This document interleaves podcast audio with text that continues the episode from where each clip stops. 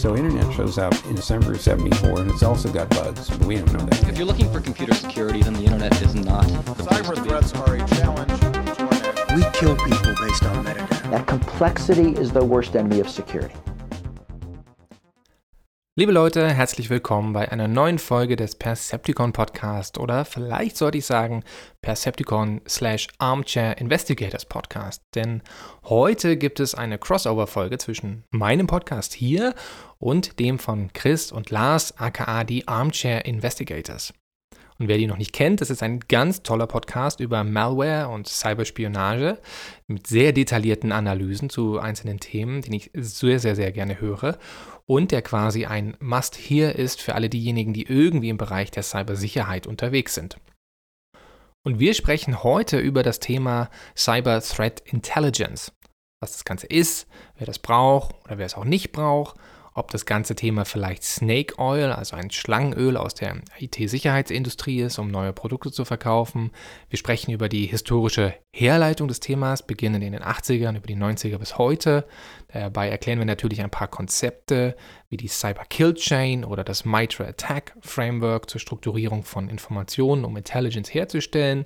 Wir sprechen über verschiedene CTI-Produkttypen, zum Beispiel die berühmten APT-Reports von großen Firmen und ich finde, das ist eine sehr, sehr, sehr coole Folge geworden, die sehr viel Spaß gemacht hat beim Aufnehmen.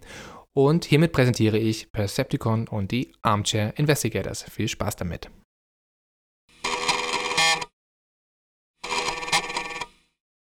Hallo in die Runde, mein Name ist Matthias Schulze. Ich betreibe den Percepticon.de Podcast und arbeite für die Stiftung Wissenschaft und Politik. Aber ich bin nicht alleine hier. Wer ist denn noch da?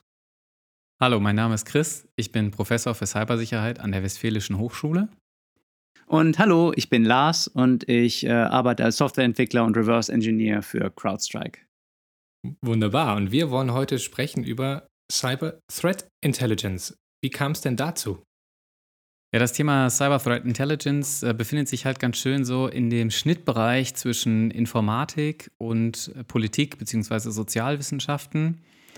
Jetzt sind wir hier drei Leute versammelt, die genau aus verschiedenen Bereichen äh, hier eben kommen, nämlich einmal eher aus dem eher technikorientierten informatischen Bereich und zum anderen mit dir, Matthias, jemand, der Spezialist aus den Sozialwissenschaften ist, wenn ich das so richtig wiedergegeben habe das Beste aus allen Welten und gewissermaßen auch noch die perfekte Trias aus Privatwirtschaft und, und öffentlicher Sektor, wenn man das so nennen will, oder? Genau, also ich habe mich jetzt hier anscheinend mit zwei Akademikern in so einen Zoom-Call gesetzt und wir besprechen das jetzt so rein theoretisch, ja. Und dadurch, ich hoffe halt, dass ich dann irgendwie so eine, so eine Hands-on-Perspektive auf die Sache irgendwie liefern kann. Aber diese ganzen verschiedenen Modelle, die ihr schon in dieses Google-Doc geschrieben habt, die sind mir teilweise nicht bekannt. Das sage ich direkt mal vorneweg. Vielleicht versuchen wir kurz mal zu beleuchten, warum macht es Sinn, sich jetzt mit Cyber Threat Intelligence zu beschäftigen? Ja, wir haben ja im Prinzip seit dem Ukraine-Krieg spielen Cyberoperationen ja eine, eine, gewisse Rolle. Also es wird zumindest viel darüber gesprochen. Und mhm. wenn man so schaut, was ist so die, die Lehre aus diesem digitalen Konflikt, ist man ganz schnell dabei zu sagen, okay, wir müssen Threat Intelligence Sharing machen unter den NATO-Staaten mit der Ukraine zusammen. Wir müssen also irgendwie Informationen austauschen und was das eigentlich ist und, und was es damit auf sich hat und wie das funktioniert, das war im Prinzip die Frage oder ist die Frage, mit der wir uns heute beschäftigen wollen. Und wenn ich dazu irgendwie so gefragt werde, irgendwie so auf Konferenzen, was ist überhaupt Cyber Threat Intelligence und so, oder wenn ich, ja, wenn ich mich irgendwie dazu hinreißen lasse, das zu versuchen zu definieren, dann äh, steige ich gerne damit ein zu sagen, das ist nur ein Marketingbegriff. Also das entwaffnet das Gegenüber dann meistens schon mal sehr, weil es das auf jeden Fall auch ist. Also ich denke mal, in den letzten, weiß ich nicht, ja, nicht zehn Jahren, aber mindestens fünf oder so, haben sich viele so Cyberunternehmen das auch mit auf die Fahne geschrieben, dass sie jetzt Cyber Threat Intelligence machen und so. Und ja, das ist halt so, wie irgendwann mal wieder so ein neuer Marketingbegriff kommt, wie, weiß ich nicht, Endpoint Protection oder Advanced Incident Response oder was auch immer, ist halt irgendwann Cyber Threat Intelligence auch so ein Begriff gewesen. Also, das ist halt quasi die provokante These, mit der wir quasi starten könnten. Ja, ich habe das auch in einem, in einem, Artikel gelesen, so von wegen, die Cybersicherheitsindustrie ist voller Schlangenöl, Snake Oil. Und jetzt ist also die Frage, ist Cyber Threat Intelligence auch nur Schlangenöl oder der neueste Marketing-Trick, den man jetzt unbedingt verkaufen oder haben muss? Oder ist vielleicht wirklich was dahinter? Vielleicht ist es für den Anfang aber erstmal sinnvoll, bevor wir über die Frage diskutieren, ob das Schlangenöl ist, mal kurz zu erklären, was das ist. Chris, magst du da vielleicht einsteigen? Ja, ich würde Cyber Threat Intelligence als Wissen über die Bedrohungslandschaft, insbesondere so in dieser Cyberdomäne, also maßgeblich vielleicht Internet, bezeichnen, aber auch Wissen über konkrete Angriffe und konkrete Akteure. Was meint ihr dazu? Ja, also Wissen finde ich trifft es ganz gut. Ich würde vielleicht sogar einen Schritt weiter gehen und sagen, es ist ein Wissensvorsprung. Also wenn man so sagt, ja, ich konsumiere irgendwie Cyber Threat Intelligence, was bringt mir das überhaupt? Man versucht dann halt einfach Sachen zu lesen über die Angreifer und was die so machen und wie die das so machen. Und idealerweise auch, was man dagegen tun kann, wenn man sich dagegen wehren möchte. Ich habe in der Vorbereitung so ein bisschen rumrecherchiert und mir natürlich auch die ganzen Anbieter angeschaut und bin da auf eine Definition von der Firma Dragos gekommen und die haben so schön geschrieben, Threat Intelligence ist Wissen, das habt ihr auch schon gesagt, und ist ein analytischer Prozess, der Hypothesen geleitet und äh, evidenzbasiert sozusagen Analyse von verschiedenen Datenquellen macht, um äh, Erkenntnisse über schadhafte Akteure und den Gegner sozusagen zu bekommen, um ihm einen Vorsprung oder ihm ein bisschen voraus zu sein, um sozusagen die Angreifer-Verteidiger-Dynamik ein bisschen umzudrehen. Ne? Weil normalerweise sagt man ja immer, die Angreifer haben viele Vorteile und Cyber Threat Intelligence versucht, die Verteidigungsseite zu befähigen, um Angriffen ein bisschen vorwegzukommen oder, oder vorwegzunehmen. Ich könnte nicht mehr zustimmen. Sehr saubere Definition, finde ich. Ich glaube, um das mal so ein bisschen plastisch zu machen, das heißt, wenn man als Verteidiger für eine bestimmte Organisation tätig ist, was weiß ich, nehmen wir vielleicht jemanden im, im Finanzsektor, dann geht es halt um Wissen über konkrete Angriffe, vielleicht Angriffstechniken, vielleicht eben auch konkrete Akteure, die gerade diese Angriffstechniken einsetzen, um gegen bestimmte Ziele, zum Beispiel im Finanzsektor, vorzugehen. Und dann wird es vielleicht so ein bisschen plastischer, warum das für einen Verteidiger Sinn macht, so ein Wissen zu konsumieren, weil man dann eben vielleicht an bestimmten Stellen mit Angriffen rechnet oder vielleicht bestimmte Datenquellen eher mal konsultiert. Ich würde das vielleicht sogar noch ein bisschen, noch krass viel plastischer machen. Also, weil ich fand das sehr gut, was du gesagt hast, weil das so allgemein ist. Und ich glaube, in der Allgemeinheit stimmt es auch. Aber einige Leute denken halt, naja, das heißt ja eigentlich nur eine Liste von bösen Domains und bösen IP-Adressen. Das gehört vielleicht auch dazu, würde ich aber sagen, ist ein relativ kleiner Teil, aber wie auch immer. Aber ich meine, das macht es noch plastischer. Also wenn ich von jemandem gesagt bekomme, das hier sind äh, Adressen, IP-Adressen im Internet, die werden als Server benutzt von Angreifern, von Hackern und so, dann könnte ich ja als Verteidiger einfach hingehen und dafür sorgen, dass überhaupt kein Netzwerk-Traffic mehr aus meinem Netzwerk zu diesen IP-Adressen hingeht. Und dann ist quasi der Angreifer nicht mehr in der Lage, mit seinen Servern zu kommunizieren. So, es ist jetzt sehr plastisch und sehr stark vereinfacht, aber das ist so, ich denke mal, wo es herkommt und so, wie es auch vermutlich angefangen hat. Aber ich glaube, inzwischen ist es echt schon sehr viel weiter und sehr viel allgemeiner, so wie, wie ihr das gerade auch hier irgendwie umrissen habt. Ja, klar, diese ganzen IOCs, Indicator of Compromises, IP-Adressen und so weiter, die spielen eine Rolle. Da werden wir sicherlich gleich auch nochmal drauf eingehen. Ich fand es ganz hilfreich, so darüber nachzudenken, dass Cyber Threat Intelligence ja drei Elemente hat. Das eine ist, ich versuche die Bedrohung zu beschreiben, also das was, wer, von wo, wann, wie und warum bin ich bedroht. Dann die zweite Ebene ist, was passiert, wenn sich diese Bedrohung realisiert? Also was mache ich dann? Und dann das dritte Element, was ja auch für die Verteidigung relevant ist, was kann ich denn tun, um mich gegen diese konkrete Bedrohung jetzt zu schützen? Also der Sinn der Übung ist ja nicht nur, dass wir was wissen über Angreifer und äh, Kampagnen, die diese Angreifer machen, sondern tatsächlich auch in die Praxis kommen. Was kann ich tun, um mich auf diesen Angriffsvolley oder was auch immer da jetzt kommen mag, ge gegebenenfalls einzustellen. Und insofern hat es natürlich auch eine rein praktische Dimension, das Thema. Also auch die schwere Entscheidung zu treffen, gegen welche Angriffe möchte ich mich nicht notwendigerweise verteidigen. Vielleicht ist es mir als Bank einfach egal, wenn meine Mitarbeiter irgendwelche Werbe-Browser-Toolbars installieren weil das vielleicht jetzt keinen Schaden verursacht, aber es ist mir als Bank nicht egal, wenn das SWIFT-Terminal kompromittiert wird und Überweisungen getätigt werden und solche Sachen. Ähm, also auch diese schwere Entscheidung zu treffen, naja, das sind jetzt Bedrohungen, die bedrohen mein Unternehmen, aber gegen die wehre ich mich nicht, weil meine Prioritäten woanders liegen. Ja, das, um überhaupt in der Lage zu sein, solche Entscheidungen zu treffen, muss man, glaube ich, eine Menge von der Bedrohungslandschaft insgesamt schon verstanden haben. Da hast du auch gerade noch, Lars, eine gute Einschränkung gemacht, weil Threat Intelligence soll ja auch ein bisschen dabei helfen, von der Vielzahl der Bedrohungen, die es da draußen gibt, ähm, die auszuwählen, die für mich, für meine Organisation, für mein Unternehmen, für meinen Sektor, in dem ich tätig bin, besonders relevant sind, weil wir leben ja in der IT-Sicherheit in Zeiten von begrenzten Ressourcen. Das heißt, es gibt immer nur begrenzte Ressourcen. Das ändert sich eigentlich nicht.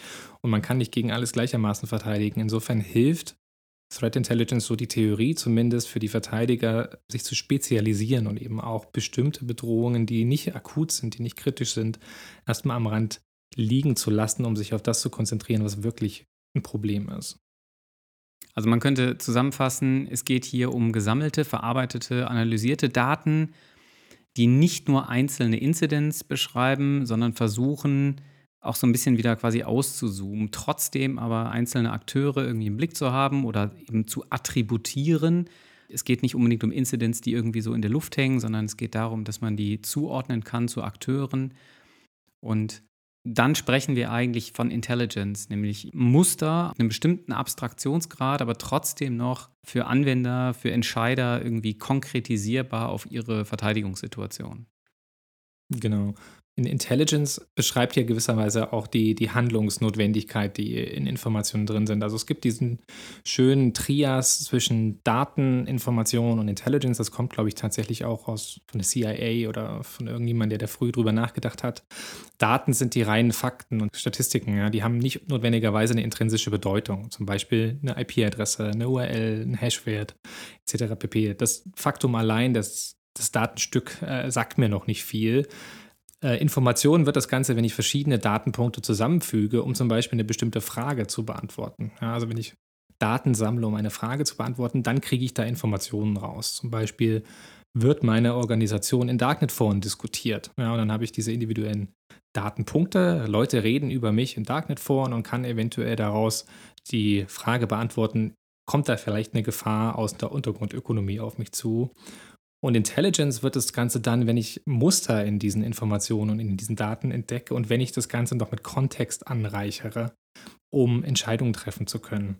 Also das Ziel von Intelligence ist ja tatsächlich Entscheidungen zu motivieren und zu treffen und Informationen nutzbar zu machen für eine Zielgruppe, damit man eben tatsächlich damit was tun kann und nicht nur nett über die Welt Bescheid weiß. Das interessiert uns als Wissenschaftlerinnen und Wissenschaftler natürlich, aber wenn man tatsächlich abwehren muss, dann reicht bloßes Wissen nicht, dann muss man auch was machen.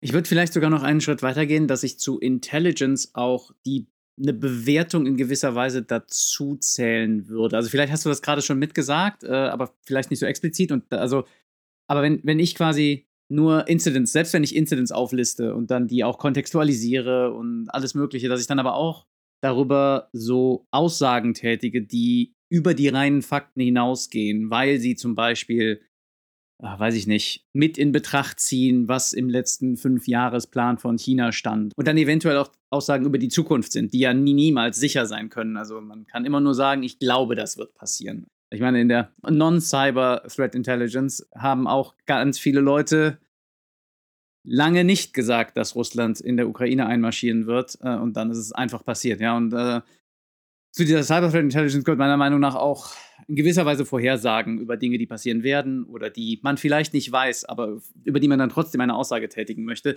um all die Ziele zu erreichen, die wir gerade besprochen haben, ne? um Leute in die Lage zu versetzen, sich besser zu verteidigen. Ja, ich, ich, würde dem zustimmen. Du hast recht, dass ich da implizit schon sozusagen reingelegt habe, dass das eine, wie sagt man, vorgeprägte, gebiaste, subjektive Geschichte ist, weil Bedrohungen unterscheiden sich ja bisweilen zwischen verschiedenen Organisationen. Ja, wenn ich die NSA bin, habe ich ein andere, anderes Bedrohungsprofil, eine andere Risikoanalyse, als wenn ich ein Schuster in Unterfranken bin, ja, kleiner mittelständischer Betrieb oder so. Ja, das heißt, für diese unterschiedlichen Zielgruppen, Organisationen brauche ich unterschiedliche Arten von Intelligence und viel hängt davon ab, was ich sozusagen brauche. Ähm, wir wollten jetzt nicht dezidiert darüber sprechen, aber es gibt ja in der Literatur den sogenannten Intelligence Cycle. Das ist so eine Heuristik, um zu verstehen, wie ich Informationen sammle. Und da steht ganz am Anfang immer die Frage, was sind eigentlich meine Requirements, was sind meine Anforderungen, äh, nach denen ich Informationen sammle. Ja, also das ist eine ganz individuelle Sache für eine Organisation, welche Anforderungen sie da hat. Und das kann sich sehr unterscheiden zwischen verschiedenen Akteuren, zwischen Staaten, zwischen großen Firmen, zwischen kleinen Firmen und so weiter und so fort. Jetzt hast du natürlich auch schon ein ganz spannendes Thema angesprochen, weil rein faktisch wird der Schuster in Unterfranken ja ganz schwer nur an gute Cyber Threat Intelligence rankommen. Also ich weiß nicht, was sein Jahresbudget so für Cyber Threat Intelligence vorgesehen hat, aber diese ganzen, diese ganzen Unternehmen lassen sich das ja auch noch in Gold bezahlen, was sie da irgendwie so rauspumpen an Wissen. Ja, da muss man natürlich vielleicht unterscheiden. Also vielleicht beleuchten wir mal, wer macht eigentlich Cyber Threat Intelligence? Und ich glaube, du hast da jetzt primär so an den kommerziellen Sektor gedacht, vielleicht Lars. Aber es gibt natürlich auch, also Nachrichtendienste machen ja auch Cyber Threat Intelligence ganz, ganz massiv und vermutlich auch mindestens genauso lange, vermutlich deutlich länger als das so im kommerziellen Bereich. Und, und auf die hat der Schuster ja ganz einfachen Zugriff auf die Nachrichtendienste. Ja, naja, aber es gibt ja durchaus Fälle, in denen aus Nachrichtendiensten heraus, in bestimmten seltenen Fällen, ja, gut, okay, vielleicht keine Schuster gewarnt werden oder auf Dinge hingewiesen werden. Aber in anderen Kontexten, gerade so im behördlichen Bereich, gibt es das ja schon. Die Frage ist nur, das können wir mal diskutieren. Also ist das angemessen? Ist das, ist das ein gesellschaftliches Verständnis davon, wie Cyber Threat Intelligence vielleicht passieren sollte? Naja, aber die Fra Frage, die ja da implizit dahinter steckt, ist die Frage, wer braucht das? Also für wen ist mhm. das sinnvoll? Und das Beispiel des Schusters, was ich jetzt einfach so aus der Luft gegriffen habe, ist wahrscheinlich schon ein Hint darauf, dass für ein Schusterunternehmen, unterstelle ich jetzt mal, ich will nie keinem zu nahe treten, der oder die Schuster, Schusterin ist, das wahrscheinlich nicht so akut braucht wie ein großes Unternehmen, was, weiß ich nicht, 50.000 MitarbeiterInnen hat und einen gewissen Marktwert und geistiges Eigentum und Personaldaten und Bankdaten und so weiter betreut, für die ist die, die Bedrohungslage und das Risiko, dass was passiert bei einem Cyber-Incident und Daten zum Beispiel geleakt werden, verschlüsselt werden etc., viel erheblicher als für einen Handwerkerbetrieb in Deutschland. Insofern müssen wir, glaube ich, schon darüber sprechen, was sind die verschiedenen Zielgruppen von diesem Bereich. Cyber Threat Intelligence macht dann Sinn, genutzt zu werden, wenn man es eben auch umsetzen kann in einer Organisation, in einer Institution oder in einem, in einem Unternehmen. Ne? Also man spricht da ja auch von einem gewissen Reifegrad, also Maturity auf Englisch. Das heißt zum Beispiel, ich brauche eben jemanden, der solche Threat Intelligence Reports lesen kann. Ich brauche vielleicht jemanden, der auch Actionable Intelligence anwenden kann, also zum Beispiel eben sowas wie Signaturen oder Indicator Feeds. Und ich brauche vermutlich etwas mehr als das, was die reine IT-Abteilung im operativen Betrieb stemmt. Ich brauche vielleicht sowas wie ein Security Operations Center. Das heißt, dedizierte Abteilungen, die sich nur oder primär um Sicherheitsfragen in der IT oder mit IT-Bezug kümmern. Insbesondere wenn man sowas hat, dann kann man sich sinnvoll, glaube ich, der Frage widmen, wie wende ich Cyber Threat Intelligence in meiner Organisation an? Vielleicht ist das auch einer der Gründe, warum das so einen schlechten Ruf hat, ne? dass das irgendwie Leuten verkauft wird, die das überhaupt nicht operationalisieren können. Also ich meine, nehmen wir mal an, man kriegt so ein Indicator-Feed mit bösen, in Anführungszeichen bösen Domains und IPs.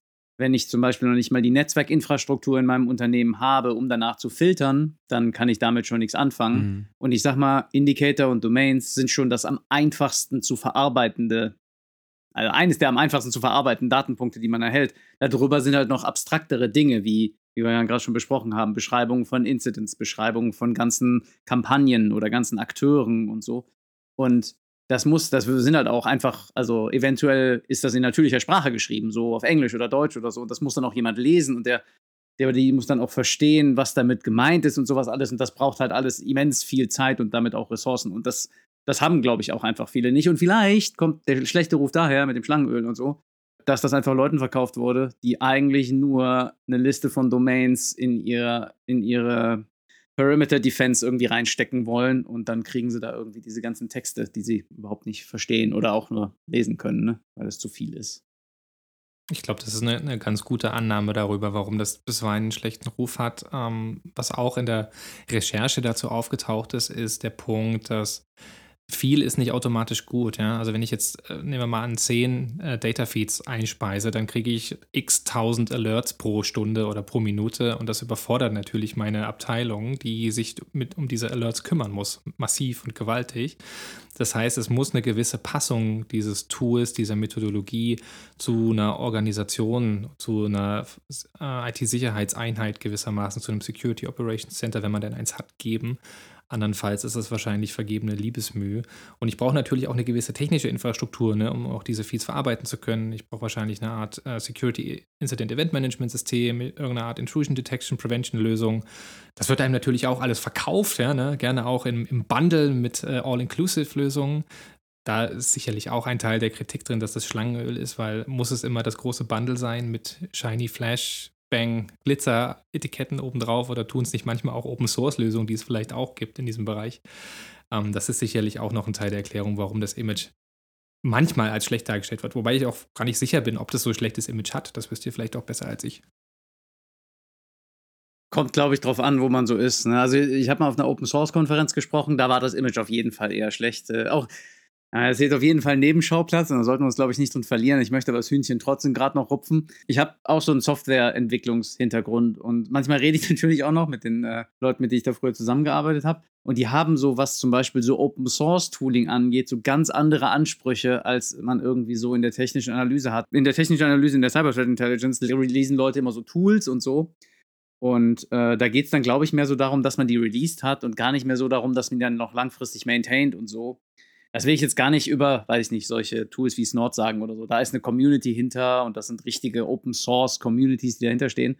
Aber diese kleinen Tools, die so von Individuen released werden, das ist meistens also sehr, sehr schlecht maintained. Ähm, und ja, also da gibt es irgendwie Open Source und Open Source. Äh, so, wollte ich nur, wie gesagt, dieses Hühnchen wollte ich ganz kurz mal rupfen. Auch wenn das nichts mit irgendwas anderem, was wir hier diskutieren, zu tun haben. Also können wir gerne zurück, zurück zum Thema kommen.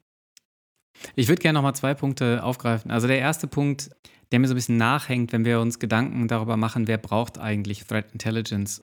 Ja, dann fällt mir das an folgender Stelle nochmal irgendwie auf, denn wenn wir abgleichen damit, welche Organisationen so in jüngerer Zeit Opfer geworden sind von Cyberangriffen, dann sind das durchaus auch Organisationen, wo nicht ganz klar ist, warum werden die auf die Art und Weise angegriffen. Was ich meine sind, wir sehen, dass Stadtverwaltungen angegriffen werden, wir sehen, dass Unis angegriffen werden, Hochschulen angegriffen werden, wir sehen, dass Unikliniken angegriffen werden und wir sehen, dass KMUs angegriffen werden. So letzteres kann ich vielleicht so ein bisschen noch verstehen, wenn wir so uns im Kontext von Ransomware-Angriffen befinden. Ähm, dann kann ich da eine gewisse finanzielle Motivation vielleicht irgendwie noch verstehen. Aber gerade so für den Bereich der Stadtverwaltung und Hochschulen äh, sehe ich das eigentlich nicht mehr unbedingt. Und das heißt, für mich drängt sich da massiv die Frage nach Threat Intelligence auf. Also quasi, wie können wir solche Organisationen schützen? Und spielt Cyber Threat Intelligence da nicht irgendwie doch auch eine Rolle? Natürlich ist mir klar, dass die meisten dieser Organisationen eben genau nicht diese Infrastruktur haben, die ich vorhin erwähnt habe. Also da gibt es eben keine SOCs, also keine Security Operations Center, da gibt es kein ähm, IT-Security-Team, da gibt es manchmal noch, wirklich noch nicht mal noch nicht mal eine Person, die irgendwie IT-Sicherheit macht. Ja, also, da gibt es den Hausmeister und der macht jetzt auch die IT. IT-Sicherheitsbeauftragte, ne, als ja. Hausmeister. Die werden gerade eingeführt und Trotzdem touchiert das natürlich Bereiche unseres gesellschaftlichen Lebens, wo wir eigentlich nicht damit einverstanden sein können, dass die einfach so irgendwie kompromittiert werden. Ja, das heißt, wir könnten uns da schon auch die Frage stellen, kann man in dem Kontext sinnvoll Cyber Threat Intelligence machen? Wie sieht es aus? Und wie würde das dann eben operationalisiert? Das ist natürlich eine schwierige Frage, wenn man so aus einer ich versuche mal die Sozialwissenschaftlerbrille jetzt auf, äh, mhm. zu, zu hochzuhalten, die, die du vorhin nice. am Anfang angepriesen hast.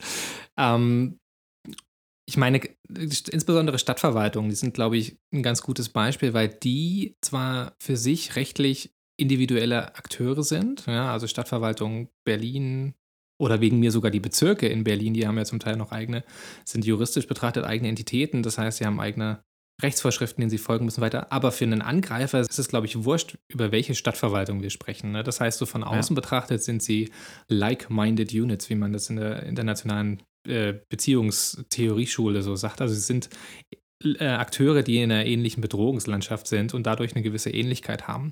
Das heißt, um die zu schützen, müssten die sich entweder zusammentun ja, und irgendwie eine, gemeinsam eine Lösung entwickeln oder es muss jemand für sie machen und da würde dann in der bundesdeutschen, vom Föderalismus geplagten Logik wahrscheinlich dann das BSI am Ende stehen, was wahrscheinlich aber gar nicht das darf. Ja, also weil die Städte und so weiter eben autonome juristische Konstrukte sind und die Bundesländer sowieso nochmal.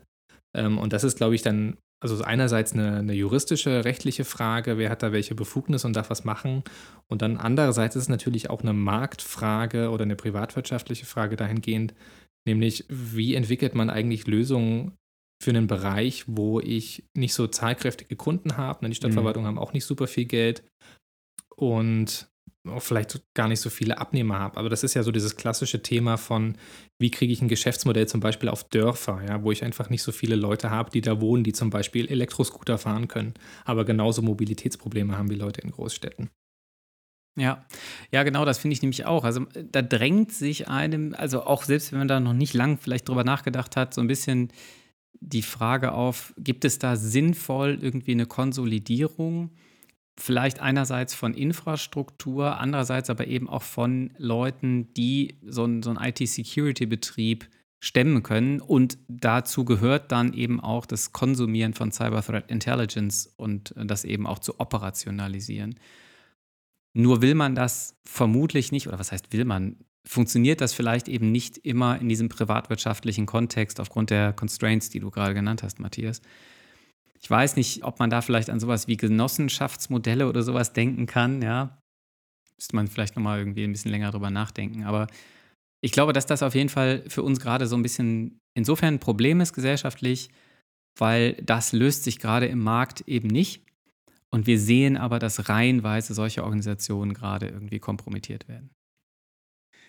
Da möchte ich gerade auch noch mal kurz reingehen und ganz konkret werden. Also, wenn wir hier über Angriffe auf den öffentlichen Sektor reden, dann denken wir wahrscheinlich sehr viel an so Big Game Hunting, Ransomware-Angriffe. Ich sage noch mal kurz, was ich damit meine. Damit meine ich, irgendein Akteur, äh, ein Hacker, eine Hackergruppe verschafft sich Zugriff auf ein Netzwerk, bringt dann da so Verschlüsselungstrojaner raus, verschlüsselt alle Daten, die da vor Ort sind und verlangt dann Lösegeld dafür, dass die Daten wieder entschlüsselt werden. Das ist natürlich nur so ein Teil der Medaille, insbesondere weil es halt ausschließlich Akteure jetzt abdeckt, die finanziell motiviert sind, also die irgendwie Geld machen wollen daraus. Es gibt auch noch andere Akteure, die andere Motivationen haben, aber vielleicht konzentrieren wir uns jetzt einmal ganz kurz auf diese, auf diese Ransomware-Sache, weil ich habe mich gefragt und vielleicht könnt ihr mir das beantworten, vielleicht Matthias du. Also nehmen wir mal an, so eine, so eine Stadtverwaltung Berlin, irgendein Bezirk, wird von einer Ransomware kompromittiert, aber die wollen ihre Daten ganz dringend wieder haben.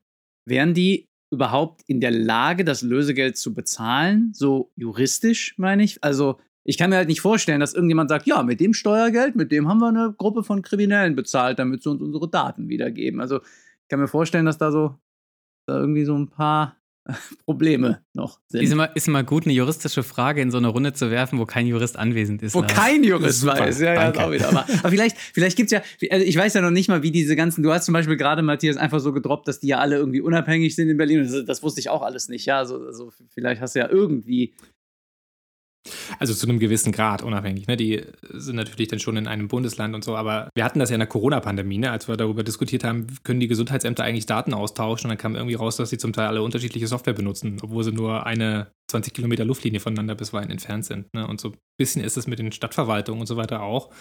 Die benutzen ja auch nicht standardisierte Hard- und Software da, also wahrscheinlich doch Windows, aber äh, alles, was Hardware-Infrastruktur ist, werden die sich ja irgendwann mal selber zurechtgeklöppelt haben und auch die die E-Government-Services, die sie dann vielleicht dann doch schon haben in manchen fortschrittlicheren Bundesländern, die sind ja dann auch alle custom und nicht, äh, wir machen es einmal für alle Bundesländer und dann ist es einheitlich. Ähm, insofern, die Frage ist ein bisschen schwierig für mich, weil ich eben nicht Jurist bin, zu beantworten, ob die das bezahlen dürfen. Ich will nur auf das Dilemma hinweisen, was dabei entsteht. Sie werden es uns wahrscheinlich auch gar nicht sagen, weil es sieht natürlich. nach außen natürlich sehr schlecht aus, wie du schon gesagt hast, äh, wenn bekannt wird, dass Stadtverwaltung XY das Lösegeld bezahlt hat. Ich weiß jetzt gerade gar nicht, ich habe gerade die Wissenslücke, wie das bei Anhalt-Bitterfeld beispielsweise war. Ich weiß aber, dass zum Beispiel in anderen Ländern darüber diskutiert wird, ganz konkret in Großbritannien, dass man das äh, Organisationen verbieten will, dass sie das Lösegeld bezahlen. Das macht natürlich das Dilemma auf, riskierst du, dass ein Unternehmen oder eine, irgendjemand bankrott geht und nicht mehr weiter geschäftstätig sein kann, weil die Daten nicht mehr da sind. Oder zielst du auf das größere Ziel hin und versuchst den Kriminellen das Geschäftsmodell durch ein Verbot von Bezahlungen wegzunehmen, ist, glaube ich, ein ungelöstes Dilemma. Das war jetzt eine lange ausschweifende Antwort auf die Frage, ich weiß es nicht, ob die das bezahlen dürfen oder nicht. Also ich kann ja mal eine Meinung abgeben. Darf man ja im Podcast. Ob sie es bezahlen sollten, so normativ jetzt. Ich ja. kann es mir eigentlich nicht vorstellen. Das sind öffentliche Gelder und ich kann mir das eigentlich nicht vorstellen, dass man Lösegeld zahlen darf, um Daten wieder freizukaufen. Es ist ja anders vielleicht als mit materiellen Gütern in irgendeiner Form, wo Besitztümer einfacher geregelt werden können, also so, so Eigentumsverhältnisse und so weiter. Ne? Also ich habe die Kontrolle über eine Sache, indem ich sie besitze oder nicht. das habe ich halt bei den Daten nicht. Das heißt also, ich bekomme die Daten möglicherweise wieder, aber ich weiß nicht, was mit den Daten sonst noch passiert und gleichzeitig habe ich wahrscheinlich ein kriminelles Geschäft befeuert.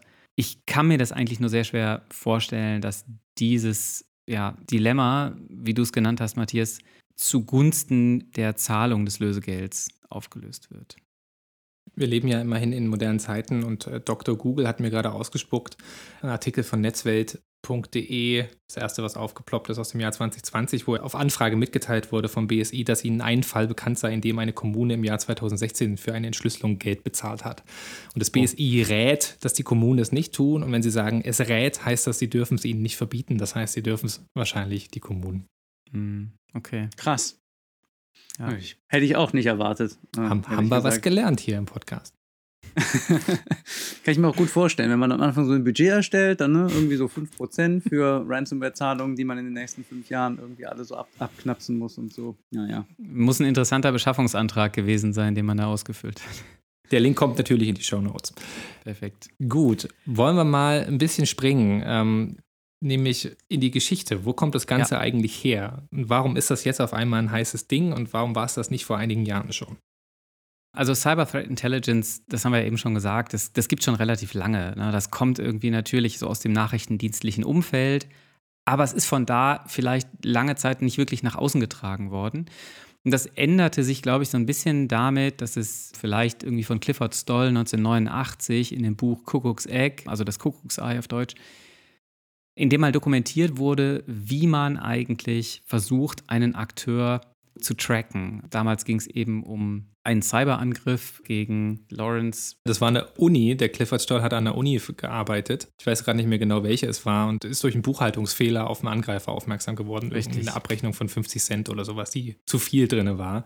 Und weil man ja damals noch für Services oder für Nutzungsdauer Geld bezahlt hat, war die Frage, wer hat denn das verursacht? Und dann stellte er fest, hm, da hat sich jemand von außen einen Nutzeraccount übernommen und hat auf der, dessen Kosten sozusagen hier unsere Ressourcen verwendet.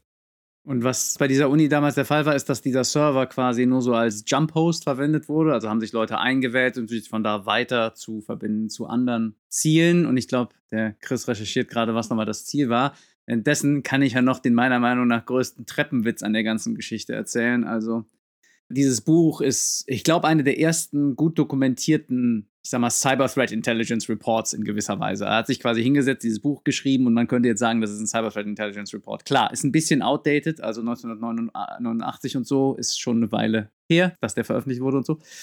Und damals haben die Akteure halt schon diesen Trick gemacht, oder was heißt Trick, haben halt schon Server kompromittiert, um von da sich zu anderen Hosts weiter zu verbinden. Also, und heute liest man manchmal so in den Medien, ja, das hier ist ein Cyberangriff, äh, irgendwie in schlechten Zeitungen und so, das ist ein Cyberangriff und das wurde zurückverfolgt auf eine IP-Adresse, die aus Russland kommt, deswegen war es Russland. Und das Treppenwitzige daran ist, dass das schon in diesem ersten Cyber Threat Intelligence Report schon nicht mehr der Fall war, dass man auf Basis von IP-Adressen Attributierung machen konnte. Und das triggert mich immer sehr, also wenn man dieses Strohmann-Argument da irgendwie macht. Aber in der Episode ist natürlich eine ganz, ganze Menge Zeug drin, was auch heute noch relevant ist. Wenn das näher interessiert, ich habe dazu meine Podcast-Folge gemacht vor einigen Jahren. Auch hier der Link in die Show Notes und Shameless Self-Promotion. Aber das Interessante an dem Kuckucksei ist wirklich, dass man da viel für die heutige Zeit auch noch lernen kann. Also die Jump-Off-Points, die du genannt hast, die Rolle von trojanischen Pferden als Fake-Login-Screen, der Nutzerdaten abgreift, die Behördendiffusion, die eingreift, sobald Clifford Stoll versucht, mit äh, dem FBI zu telefonieren und dann fragen die, ist das FBI eigentlich in charge oder die CIA oder die NSA und dann wird erstmal rumtelefoniert telefoniert, die Arbeitszeiten von Hackerinnen und Hackern, die am Ende des Tages dabei helfen, als Indikator und Indiz eine Schlussfolgerung zu ziehen, dass der Angriff wahrscheinlich aus einer mitteleuropäischen Zeitzone kommt. Die verwendeten Namen ja, von, von Nutzeraccounts, die durch die Angreifer angelegt werden, die da einen Hinweis darauf liefern, dass der Angreifer eventuell deutschsprachig ist und allerlei solche Geschichten, die heute auch noch, also diese Indicators of Compromise, die heute auch noch eine Rolle spielen. Das ist ein ganz bemerkenswerter Aspekt des Buchs. Auf jeden Fall. Und ich meine, er als Autor ist auch einfach so verrückter Professor-Vibes irgendwie. Und es ist auch super lustig geschrieben. Also ich kann das Buch sehr empfehlen, auch zu lesen. Und auch was er sich dann ausgedacht hat. Ich meine, man könnte auch sagen, er hat eine der ersten Deception-Plattformen oder Deception-Operations durchgeführt, diesen Cyberspace. Mhm. Er hat quasi so getan, als wäre er Äh, also er hat eine Institution erfunden, also von der er gerechnet hat, dass er in den Zielanforderungen von den Hackern ist und dann hat er denen so falsche Dokumente, die er sich einfach ausgedacht hat, gefüttert und dann, ja, also war schon, also er war schon sehr kreativ, auch zu seiner Zeit. Also wie gesagt, ist schon ewig her. Heute, heute sagen Leute, wir haben eine Cyber Deception Plattform und machen damit einen riesen Haufen Asche. Und der hat es damals einfach nur als, ich weiß es gar nicht, wissenschaftlicher Mitarbeiter an dieser Uni so zum Spaß gemacht. Genau.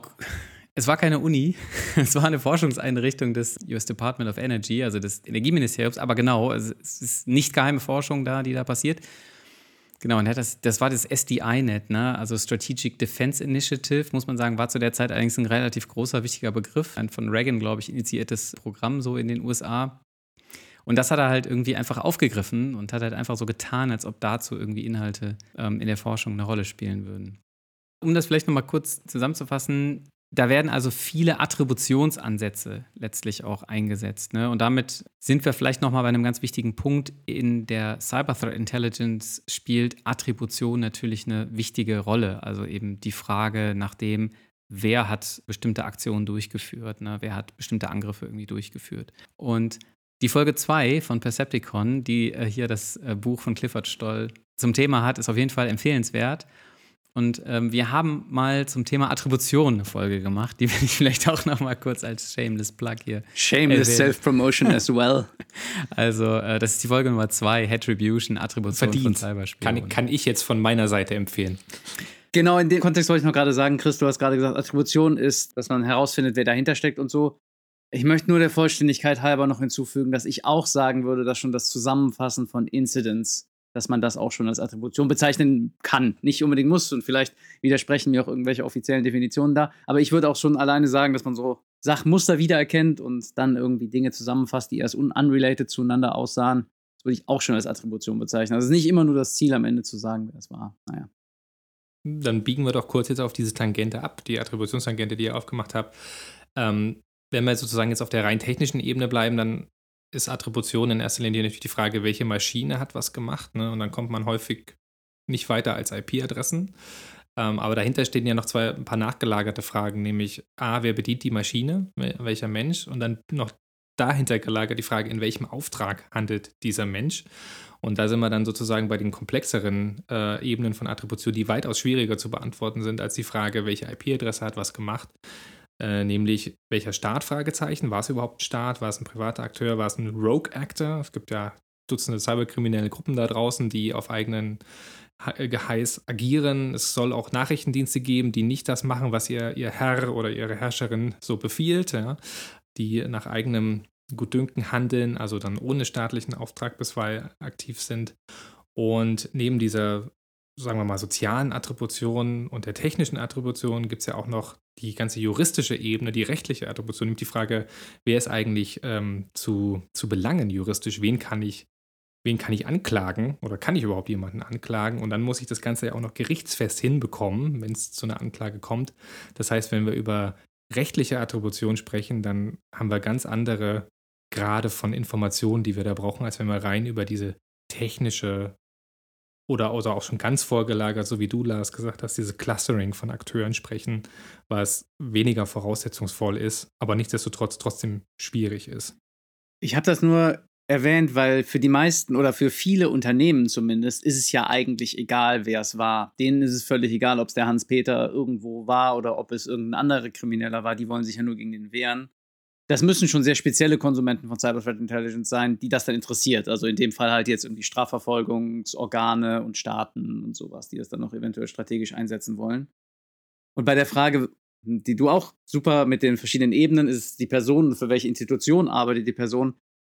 Ich glaube zum Beispiel, wenn man so Spione irgendwie jagt, ist es gar nicht so wichtig, dass man die Person irgendwie kriegt, die es war, sondern bei da will man vielleicht als Staat eher nur wissen, welcher andere Staat war es. Egal, ob die Person, die dann da am Keyboard saß, jetzt der Hans oder der Karl war, äh, da geht es eigentlich nur darum, irgendwie sind alle meine Hacker heute deutsch, ähm, da geht es irgendwie nur darum, dass, ja, dass man herausfindet, welcher andere Staat hat mich da irgendwie ausspioniert oder angegriffen oder sowas. Ja. Jetzt sind wir hier auf einer wirklich ziemlichen Tangente gelandet. Ja, wir können ja wieder zurück in die Vergangenheit reisen, da sind wir ja hergekommen. Wir waren ja mit Clifford Stoll im Jahr 1989 ähm, als sozusagen historische Genese äh, aus dem Ei gehoben, aus dem Ei gepellt, die Threat Intelligence.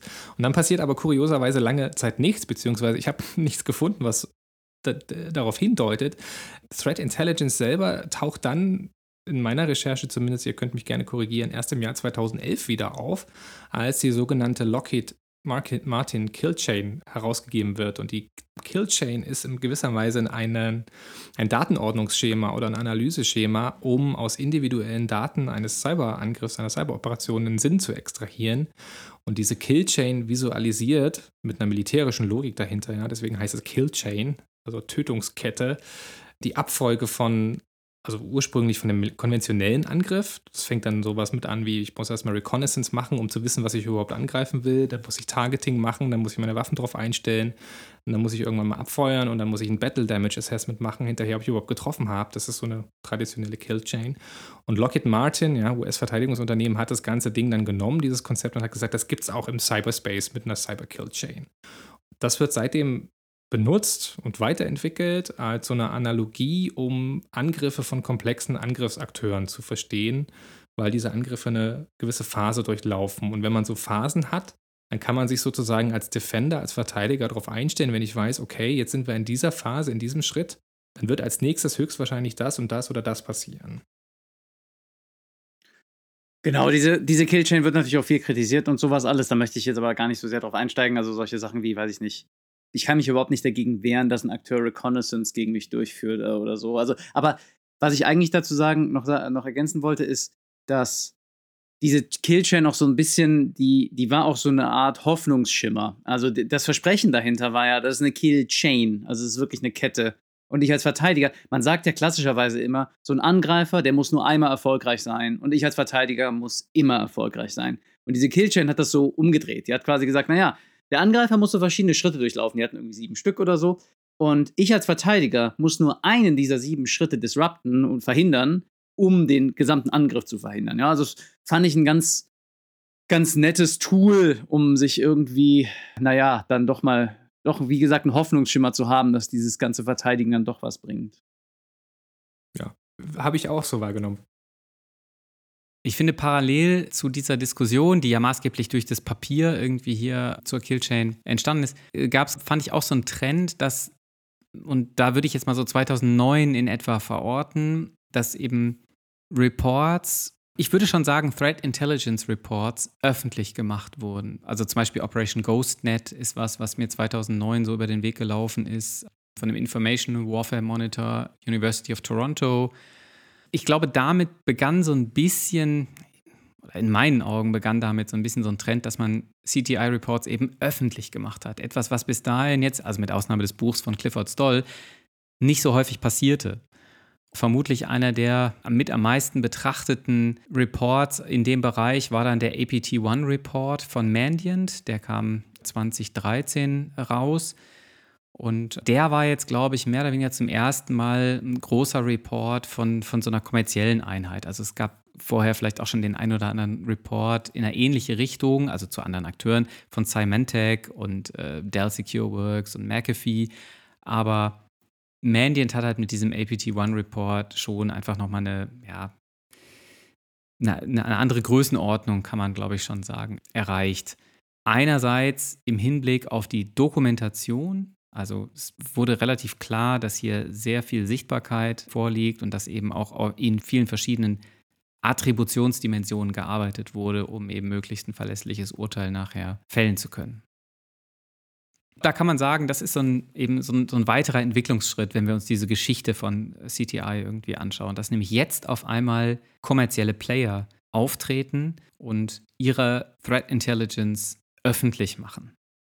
Du hast das gerade schon äh, bemerkenswerterweise angesprochen, dass der GhostNet-Bericht, der ist ja aus, von der Uni, ne? ist vom Citizen Lab in Toronto. Ja. Das ist ja ein Forschungsinstitut, was quasi den, den gleichen Slogan hat wie wir, eine technische Expertise und sozialwissenschaftliche Expertise zusammenzubringen. Ich erwähne das deshalb, weil, das, weil die super Arbeit machen und ich da auch mal die Ehre hatte, mal einen Forschungsaufenthalt zu machen. Deswegen, die machen tolle Arbeit. Ja. Und GhostNet ist auch eine witzige Operation, weil da unter anderem auch der Dalai Lama, also das Büro vom Dalai Lama in Indien, ähm, als Ziel galt, weil das vermutlich eine chinesische Operation war. Insofern ist das ein witziger Report und, und zeigt auch, dass natürlich aus der Uni-Perspektive, aus der Forschungsperspektive diese Transparenz wichtig ist, ne? weil Wissenschaftlerinnen und Wissenschaftler wollen natürlich ihre Daten veröffentlichen und Peer-Review aussetzen, also der Kritik der Masse. Und das ist ein interessanter Aspekt, wenn man jetzt den Mandiant APT-1-Report nimmt, weil da gab es in der Infosec-Community eine, eine heftige Kontroverse darüber, ob das gut ist, was Mandiant da macht, im Sinne von die verraten ja die Tools of the Trade gewissermaßen. Ja? Die verraten ja, wie Verteidiger funktionieren und, und wie Analysen funktionieren und geben damit ja vielleicht den Angreifern einen Vorsprung und machen das sowieso nur aus Publicity-Gründen und wollen damit Geld verdienen und äh, FAT verbreiten, also Fear, Uncertainty und Daub. Und das ist ganz witzig, weil einige von Mandiant dann heftige Blogposts dagegen geschrieben haben, gegen geschrieben haben und gesagt haben, nee, das hilft uns allen, wenn wir diese Informationen teilen und wenn wir das eben nicht zurückhalten, weil wir da alle von lernen können. Also das ist eine, eine interessante Rezeption dieses APT-Run-Reports, die mir im Zuge der Recherche aufgefallen ist. Ja. Habe ich nichts zu ergänzen. Super. Ich dachte, du sagst jetzt noch was vom, vom Organisations... Ja, ich, ja, ich, ich, ich habe so gerade gedacht, also ähm, genau, also erstmal 100 Prozent, was du gesagt hast, wenn so ein Report von so einer Firma öffentlich gemacht wird, ist das ein Marketing-Tool. Das Marketing muss aber ja nicht unbedingt Richtung potenziellen Kunden gerichtet sein. Das kann ja auch Richtung zum Beispiel potenziellen Mitarbeitern gerichtet sein. Guckt mal, was wir für einen coolen Scheiß machen, wollt ihr nicht bei uns arbeiten zum Beispiel. Und natürlich auch zu Werbezwecken, aber das, da muss man halt so ein bisschen gucken, wenn man zum Beispiel nur so öffentlich verfügbare CTI konsumiert, gerade von, naja, von großen Firmen sind die dann schon auch darauf zugeschnitten, marketingwirksam zu sein. Die sind dann immer besonders flashy, besonders unique, besonders, also halt in irgendeiner Weise besonders. Damit will man irgend, irgendetwas zeigen. Entweder möchte man als Firma sich selber besonders gut darstellen, guckt mal, was wir alles sehen. Wenn ihr uns kauft, seid ihr besser geschützt. Oder wie gerade gesagt, guckt mal, was wir für einen coolen Kram machen, wollt ihr nicht für uns arbeiten. Und das muss man halt immer meiner Meinung nach nur so als, als Keviat so immer im Kopf behalten. Ja, also das ist jetzt nicht ein breiter, ein breiter Überblick über, der, über die Bedrohungslandschaft oder sowas. Die, ich glaube nicht, dass viele, viele Firmen Blogposts über irgendwelche langweiligen, aber trotzdem sehr, äh, sehr wirksamen Cyberangriffe schreiben, gegen die man sich verteidigen will und das dann als Blogpost veröffentlichen. Ja, das noch so obendrauf. Und was dieses Information Sharing angeht, von wegen, dass dann äh, die Akteure besser werden, ja, das ist halt so, aber wenn man glaubt, dass man über Jahrzehnte hinweg die Tools of the Trade vor den bösen Hackern verstecken kann, das halte ich auch nicht für realistisch. Also ich meine, ich würde mal so grob sagen, das war schon ein guter Moment, um sowas zu veröffentlichen, wenn ich das jetzt mal auf, ein, auf einen Satz runterbrechen muss. Und es sind ja auch viele dann darauf angesprungen. Ne? Das war ja so ein bisschen diese, dieser Wasserscheide-Moment. Ich habe ein Zitat gefunden, so sinngemäß, der, der beschreibt die RSA-Conference aus dem Jahr 2014, also große Security Expo in San Francisco, glaube ich. Und das Jahr 2014 war voll mit Threat Intelligence Angeboten, die sozusagen da, da verkauft wurden. Und da haben sie also die, die ganzen Unternehmen aufgegriffen und dann wurde es gewissermaßen massentauglich oder, oder marktfähig mit dem Jahr 2014. Wenn wir mal nach Deutschland blicken, dann glaube ich, ist 2015 nämlich da der Bundestagshack so ein Erwachensmoment gewesen. Das heißt also, klar war das vorher gerade so in der Infosec-Community natürlich bekannt, Cyber Threat Intelligence, damit wusste dann jeder irgendwie was anzufangen. Aber 2015 ist es, glaube ich, in Deutschland so richtig angekommen und eben vielleicht auch so ein bisschen eben in der Gesellschaft, weil natürlich dieser Bundestagshack, der dann eben öffentlich auch diskutiert wurde, ja, eine gewisse Breite so äh, erreicht hat. Und ich bin mir nicht sicher, aber ich glaube, dass sich seitdem vielleicht gar nicht mehr so viel getan hat. Also ich glaube, wenn man was beobachten möchte seitdem, dann ist es vielleicht, dass es weniger Ereignisse gibt, die öffentlich dokumentiert werden. Also ich glaube, dieser Trend, dieser APT-1-Trend, sage ich mal, der hat abgenommen natürlich machen Companies immer noch Blogposts und hauen irgendwie Reports raus, aber die nicht mehr, um zu zeigen, guck mal, so cool ist unsere Threat Intel oder so cool sind unsere Attributionsmöglichkeiten. Ich glaube, das hat abgenommen. Und die zweite Entwicklung kann man vielleicht sagen, ist eben, dass wir mit der Ukraine-Auseinandersetzung jetzt noch mal ein bisschen mehr auf potenzielle Cybergefahren gestoßen wurden. Aber das ist halt unheimlich schwer, das zu manifestieren in irgendeiner Form. Also ich glaube, das ist, das ist im Moment noch nicht wirklich gut messbar. Das wird, das wird noch ein bisschen dauern. Google und Microsoft haben da ja gerade so ein bisschen so einen Versuch unternommen, da mal über das erste Jahr seit dem Beginn der Ukraine-Krise so ein bisschen so ein Fazit zu ziehen über die unter anderem begleitenden ähm, Operationen im Cyberspace. Aber das wird sich noch zeigen. Und meine Wahrnehmung ist auch, dass das in Deutschland jetzt noch nicht so ein ja, nicht nochmal eine, eine neue Entwicklung in irgendwie äh, angenommen hat. Das ist eine interessante Beobachtung. Also ich weiß gar nicht, ob, ob das stimmt oder ob ich das auch so wahrnehme, dass es weniger wird, die Reports. Das kann natürlich sein, müsste man mal, müsste man mal messen, mal erheben. Vielleicht ist es aber auch einfach nur so, dass, dass wir einen klassischen Produktzyklus haben. Ne? Das, das Thema ist hip und äh, mhm. in 2014, dann ist es etabliert und dann muss man nicht mehr so viel Medienbuzz generieren weil vielleicht auch viel dann schon in Lösungen und Produkte integriert wurde, sodass man diese qualitativen Reports am Ende des Tages vielleicht gar nicht mehr braucht.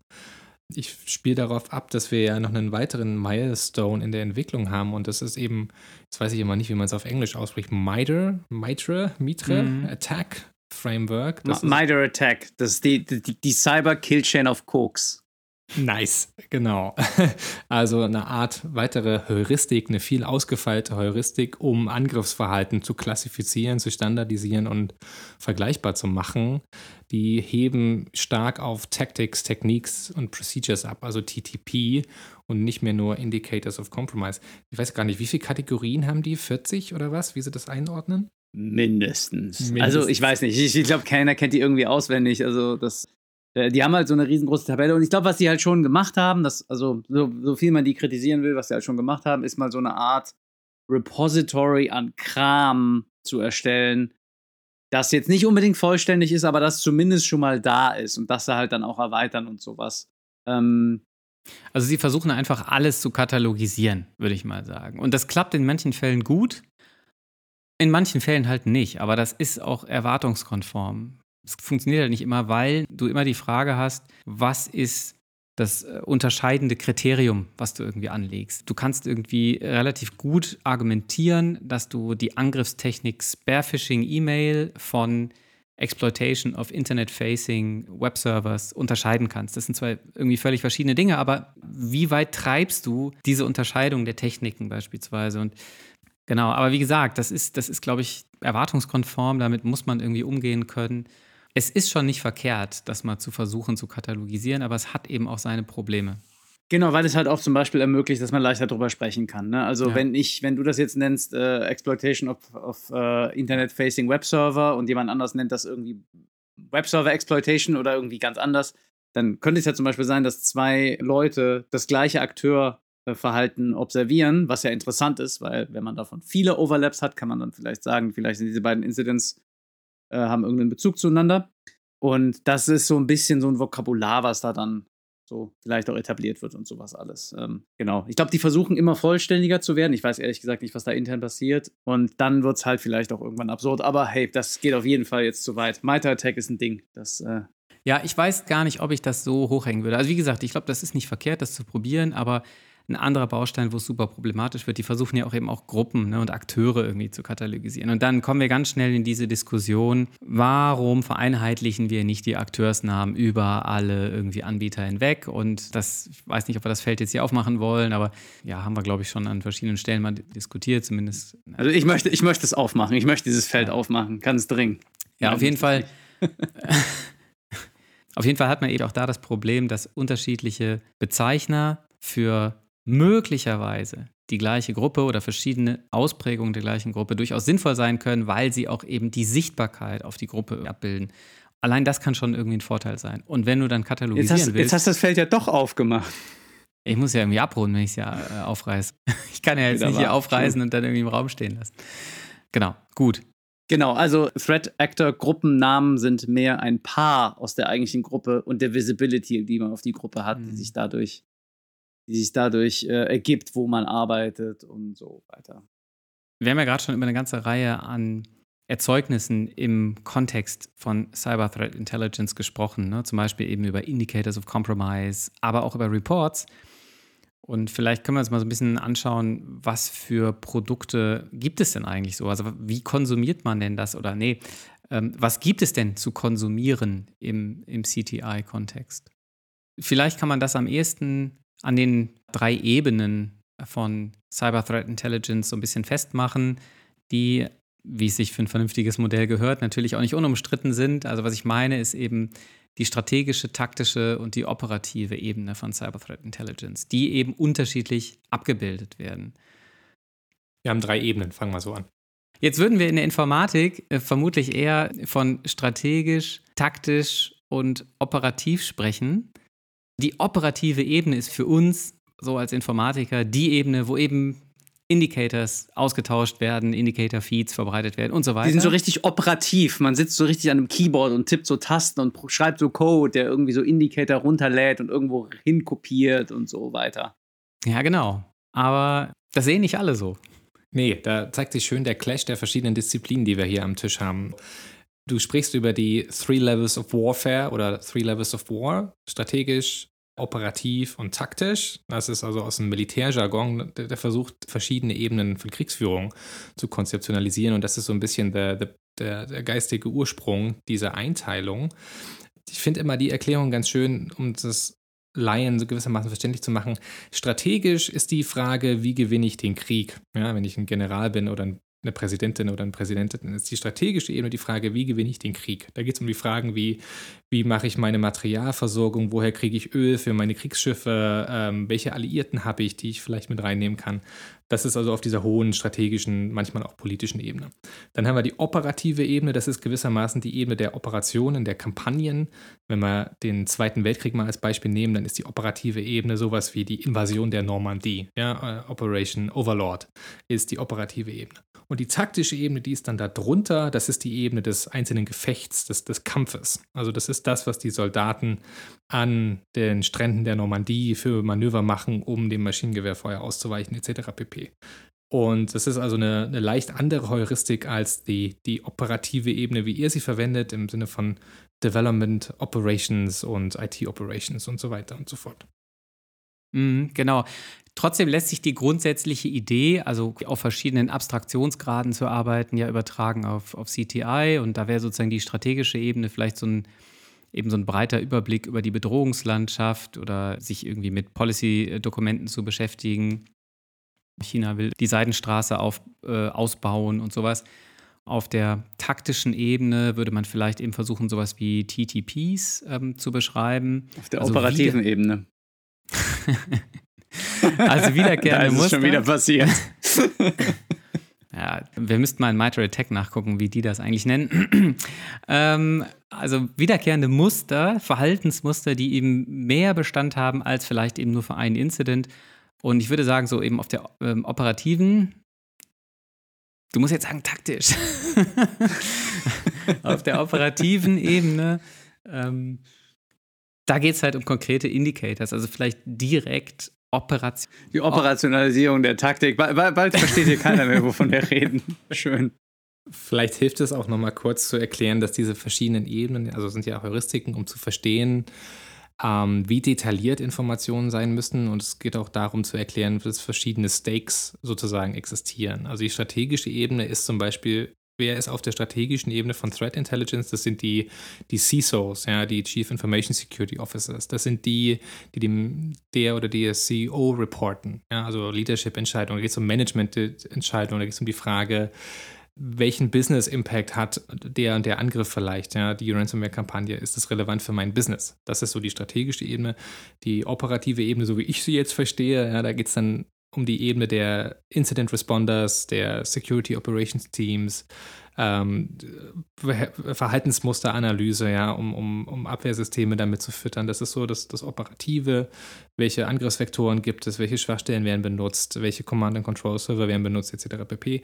Und die taktische Ebene ist dann die der, der Indikatoren. Ja, das ist dann die Ebene der Network Defenders, der Security Operations, das sind die, die die IOCs dann blocken müssen, äh, um sozusagen ähm, IP-Adressen und so weiter auch zu sperren. Habe ich jetzt ganz doof erklärt, ihr wisst es besser als ich, vielleicht könnt ihr noch ergänzen. Ganz im Gegenteil, das hast du ganz hervorragend erklärt. Ich hätte es auf keinen ja. Fall so strukturiert über, mein, äh, über die Lippen gebracht, würde ich sagen. Und das bedingt natürlich auch, dass die resultierende Cyber Threat Intelligence unterschiedlich dokumentiert wird, nämlich auf einer strategischen Ebene eben genau nicht als Indicator-Feed oder sowas, sondern das sind eben genau diese geschriebenen Texte, das sind halt Reports und die müssen halt auch gelesen und irgendwie verstanden werden. Und jetzt können wir uns vielleicht mal so ein bisschen anschauen, was für Produkttypen kommen denn da so raus? Ja, was ist denn so, was sind so die Erzeugnisse von Cyber Threat Intelligence? Ja, da haben wir auf der, auf der einen Seite natürlich schon mal die, das ist ja gerade schon angesprochen, die, die, sagen wir mal, qualitativen Reports. Ne? Also die, die Schriftprodukte wie der APT-1-Report von Mandiant, über die wir schon gesprochen haben, die dienen also in, unter anderem auch der, der Unterstützung der EntscheidungsträgerInnen von, von Unternehmen beispielsweise oder von, von CISOs. Und die sind also auf einer anderen Abstraktionsebene als zum Beispiel Indicator Feeds. Wollt ihr was zu Indicator Feeds sagen? Da kennt ihr euch definitiv besser aus als ich. Also da muss ich mal kurz. Da muss ich mal kurz was anbringen. Und zwar, ich habe mich natürlich gefragt, ne, also jetzt, also wenn man so in Akademie ist und so, da muss man natürlich mal gucken, was ist da so eigentlich wissenschaftlich publiziert. Und es ist schon auffällig, dass, finde ich zumindest, dass relativ wenig wissenschaftlich publiziert wird aus dem Bereich der Informatik im Cyber Threat Intelligence Kontext. Natürlich ein paar Publikationen gibt es, aber was machen die? Na, die versuchen, die, die Frage der Vergleichbarkeit von Threat Intel, dieser Frage nachzugehen. Und was machen sie dann? Naja, sie vergleichen im Prinzip resultierende Mengen an Indicators, die aus solchen Feeds irgendwie kommen. Ne? Das ist natürlich eine interessante Frage, aber das deckt ja eben bei weitem nicht jegliche Aspekte der Vergleichbarkeit von Threat Intelligence ab, weil das ist jetzt wahrscheinlich spätestens klar geworden, wo wir diese ähm, klare Unterscheidung zwischen strategisch, operativ und taktisch gemacht haben. Ganz klare Unterscheidung. Ich decke damit eben nur eine Ebene ab. Anders geht es halt nicht. Und natürlich ist es vielleicht eine ganz interessante Frage, wer hat mehr Indicators in seinem Feed. Aber so wirklich interessant ist die auch nicht. Denn je nachdem, was für eine Bedrohungsart ich mir anschaue, kann ich natürlich relativ leicht viele Indicators haben oder, oder eben weniger. Ne? Also das ist halt unheimlich schwer und äh, ist für mich so ein Ausdruck dessen, dass wir da möglicherweise in der Informatik auch nochmal viel überlegen müssen. Wie, wie, ja, wie können wir sowas messen? Ja, wie können wir vielleicht auch versuchen, Wissen aus diesen Reports irgendwie wieder rauszuziehen. Das finde ich eigentlich ist, ist so technologisch vielleicht ganz interessant. So, aber kommen wir mal zurück zu diesen Produkttypen. Was gibt es denn da noch? Was wird denn noch so irgendwie auf den Markt geworfen und nennt sich Threat Intelligence? Oder Lars, wolltest du noch was zu Indicators sagen? Ja, wir, doch, doch, ich sag noch, ich sag noch was zu Indicatoren. Das, das, das musste jetzt noch raus. Also, ich glaube, ein Problem, was da so ist, manche Leute sagen, sie verkaufen Cyber Threat Intelligence oder sie kaufen jetzt auf Cyber Threat Intelligence ein oder sie machen Cyber Threat Intelligence jetzt hausintern und so. Und alles, was da passiert, ist IPs blocken oder so. Und ich glaube, das ist eine Gefahr, wenn man quasi diesen, diesen Cyber Threat Intelligence Strohmann immer nur vor Augen hat, der nicht mehr kann als IP-Adressen blocken oder Domains blocken oder so. Äh, wobei das halt, wie wir jetzt gerade schon ziemlich gut rausgearbeitet haben, also es adressiert immer nur die taktische Ebene, ja. Ähm, und auch da ist es so also ein. Also operativ. Äh, was, äh, ja, ja, genau. Äh, da ist es auch so ein, ich, ich glaube, es gibt kein gutes deutsches Wort dafür. Whack-a-Mole ist dieses Spiel, wo man mit so einem Hammer immer auf diesen Maulwurf draufschlagen muss, der aus so einem Loch rauskommt. Und das ist das so mit Indicatoren. Also man, man hat sich irgendwie überlegt, ich blocke jetzt diese IP-Adresse. Ja, stellt sich raus, so eine IP-Adresse wird auch mal reassigned an einen anderen Server, dann kann man die nicht mehr blocken. Oder ich blocke jetzt diesen Domainnamen. Ja, für einen Akteur ist es super leicht, einfach einen anderen Domainnamen zu registrieren. Vorher war es, wir blocken jede Datei, die exakt so aussieht. Das äh, ist natürlich super leicht zu umgehen. Dann sagt man, wir schreiben irgendwie Signaturen für Dateien, die versuchen zu umschreiben, wie die Datei aussieht. Dann entwickeln Akteure halt Gegenmaßnahmen dagegen, um ihren Code zu obfuscaten und so, um so um Signaturen herumzukommen und so weiter. Und das ist nur meiner Meinung nach nur ein sehr simpler, sehr low-hanging fruit ähm, Aspekt von Cyber Threat Intelligence, der aber natürlich sehr leicht zu verstehen ist. Ja? Also relativ leicht. Also man kann vielen Leuten schon sagen, ja, blockst du diese IP-Adresse und dann blocken die diese IP-Adresse. Und die Leute können dann vielleicht nicht so viel damit anfangen, wenn man denen sagt, ja, mh, hm, eine komplett flache Netzwerkinfrastruktur ist ungünstig, weil der Akteur dann sofort das gesamte Netzwerk kompromittiert. Oder was weiß ich, ja. Also, weil das vielleicht auch einfach dann Handlungsanweisungen impliziert, die sehr viel schwerer umzusetzen sind, als diese Liste von IPs in mein Network Defense Produkt reinzukippen. So, jetzt bin ich fertig mit, jetzt bin ich fertig mit IOCs.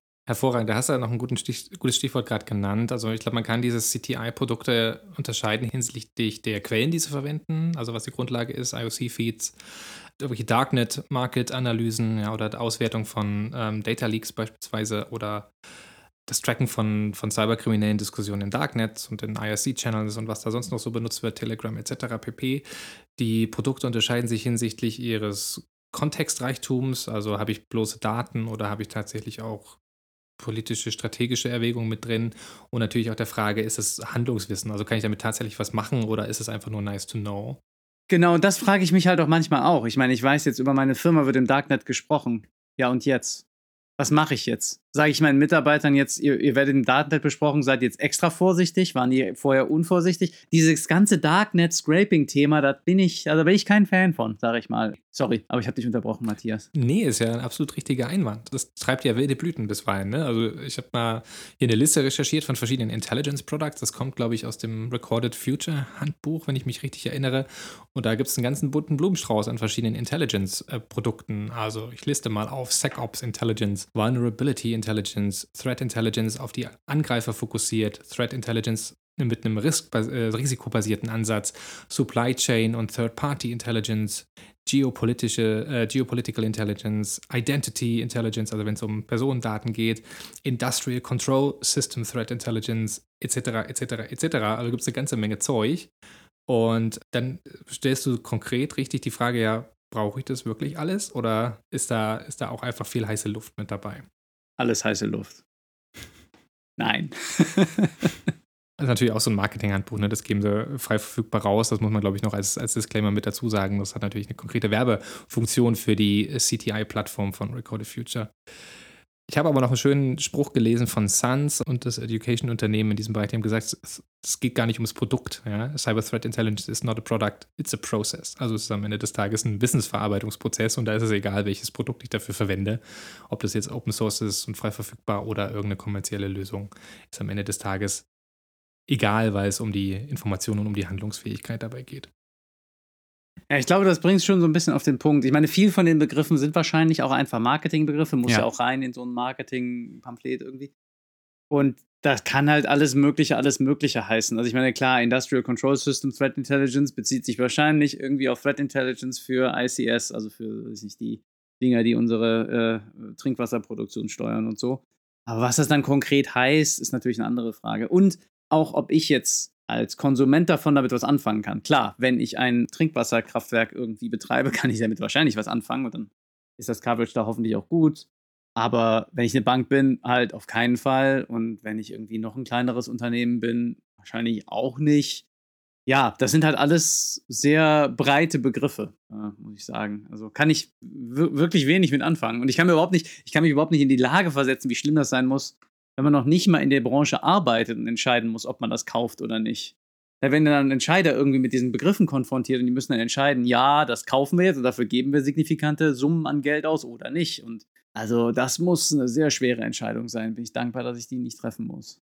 Du hast ja jetzt eben schon beschrieben, dass wir also diesen ganzen Blumenstrauß an verschiedenen Produkten haben. Wir haben Feeds, wir haben Threat Intelligence Plattform, all-inclusive mit verschiedenen Features und natürlich diese ganzen Genres, die auf bestimmte Branchen und Sektoren zugeschnitten sind, ne? kritische Infrastrukturen, Industrial Control Systems und so weiter und so fort. Wie, wie geht man denn jetzt wirklich ran? Also wenn ich jetzt sagen würde, ich will so ein brauche sowas oder wie, wie, wie treffe ich denn die Entscheidung? Brauche ich das? Und das bringt uns wieder zurück zur Frage, ist das Ganze denn wirklich so sinnvoll? Und das ist die Frage, mit der wir eingestiegen sind. Vielleicht ist das auch ein ganz guter Weg, um da jetzt sozusagen langsam zum Schluss zu kommen. Brauchen wir das oder hat sich das verändert, dass wir sagen, die ist alles Quatsch? Ich würde sagen, dass es bei diesem ganzen Computersicherheits, so ganz pragmatisch, geht es bei der Computersicherheit ja gar nicht unbedingt darum, dass ich irgendwie perfekt sicher bin. Ich glaube, das wird man auch nicht erreichen. Also jeder Computer, der irgendwie mit dem Internet verbunden ist und auch alle anderen sind allen möglichen Risiken ausgesetzt. Aber vielleicht geht es gar nicht so sehr darum, jetzt aus einer ganz pragmatischen Perspektive, dass man perfekt ist oder der in Anführungszeichen schnellste Büffel ist. Es geht nur darum, dass man nicht der langsamste Büffel ist, weil die Büffel, die ganz hinten rennen in der Herde, die werden vom Löwen gefressen. Ne? Und vielleicht kann einem Cyber Threat Intelligence da so einen kleinen Boost geben, sodass man dann plötzlich doch nicht mehr der langsamste Büffel ist. Das wäre mein Fazit.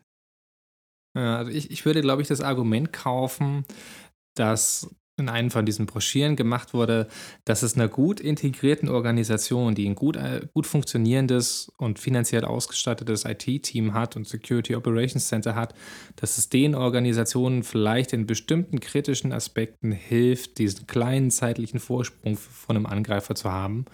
Ähm, das, das, das Argument kaufe ich, aber da müssen natürlich viele Bedingungen erfüllt sein, damit das der Fall ist. Also da, das Team muss effizient arbeiten, es muss genügend Ressourcen geben, ähm, damit auch wirklich dann ein Mehrwert daraus generiert werden kann aus diesen Informationen. Für das jetzt auf ein kleines Unternehmen draufzuwerfen, die vielleicht gerade so die basalen IT-Sicherheitsfunktionen erfüllen können, für die ist es wahrscheinlich nicht sinnvoll. Ich, was ich nicht weiß, und das ist wahrscheinlich die offene Frage, wie die Reise weitergeht, ne? ob das so diesen gängigen Markttrends folgt, dass man sagt, okay, irgendwann wird das Zeug frei verfügbarer, es wird billiger, die Produkte werden diversifiziert und am Ende des Tages können auch kleine und mittelständische Unternehmen diese Technologien nutzen, wie man es in allerlei anderen defensiven Technologien ja auch über die Jahre gesehen hat. Das kann ich gerade noch nicht abschätzen. Vielleicht ist es so, vielleicht auch nicht. Für mich ist ein bisschen das, was ich aus der Folge herausnehme, ein Punkt, über den wir vorhin gesprochen haben, nämlich wie sieht es mit Threat Intel für, ich sag mal, kleine Organisationen aus? Also Organisationen, die eigentlich nicht groß genug sind, um selber Threat Intel verarbeiten zu können, weil sie einfach zu wenig Ressourcen haben, zu wenig Personal, wie auch immer. Und man das auch nicht aufbauen will, weil das irgendwie nicht wirtschaftlich ist. Was machen wir mit denen? Jetzt so aus so einer gesellschaftlichen Perspektive. Und da wird wahrscheinlich gerne mal der Ruf nach dem Staat irgendwie laut. Das ist vielleicht ja auch eine berechtigte Frage. Wie wird sich staatliche Threat Intel vielleicht verändern? Vielleicht, wie wird sie sich verändern müssen, wenn an manchen Stellen der Druck irgendwie mehr wird oder wird es andere Institutionen geben, also wie gesagt, sowas Genossenschaftliches oder irgendwie so, so, so Vereinigungen, Zusammenschlüsse, Vereine, wie auch immer, die dann versuchen, vielleicht Threat Intel für bestimmte Bereiche, für bestimmte Arten von Organisationen wie Stadtverwaltung äh, irgendwie zu machen. Geht das überhaupt? Das ist für mich so eine offene Frage, die man vielleicht hier, hier herausnehmen kann. Das ist der Call to Action. Ne? Wenn ihr dazu ja. Ideen habt, dann, dann lasst die uns bitte wissen, weil wir tappen hier, tappen hier in dem Dunkeln und das ist ja vielleicht auch eine, eine schöne Frage für die Expertinnen und Experten da draußen, die da vielleicht auch ganz viele tolle Ideen oder vielleicht sogar ein Business Case für haben.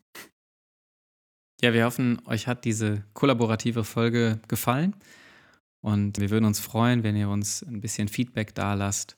Vielleicht auf Twitter unter armchairgators oder unter at Percepticon mit Leadspeak. ist zu kompliziert, wir machen es einfach in die Show Notes. Irgendwo ist eine Eins. Ja, genau, genau.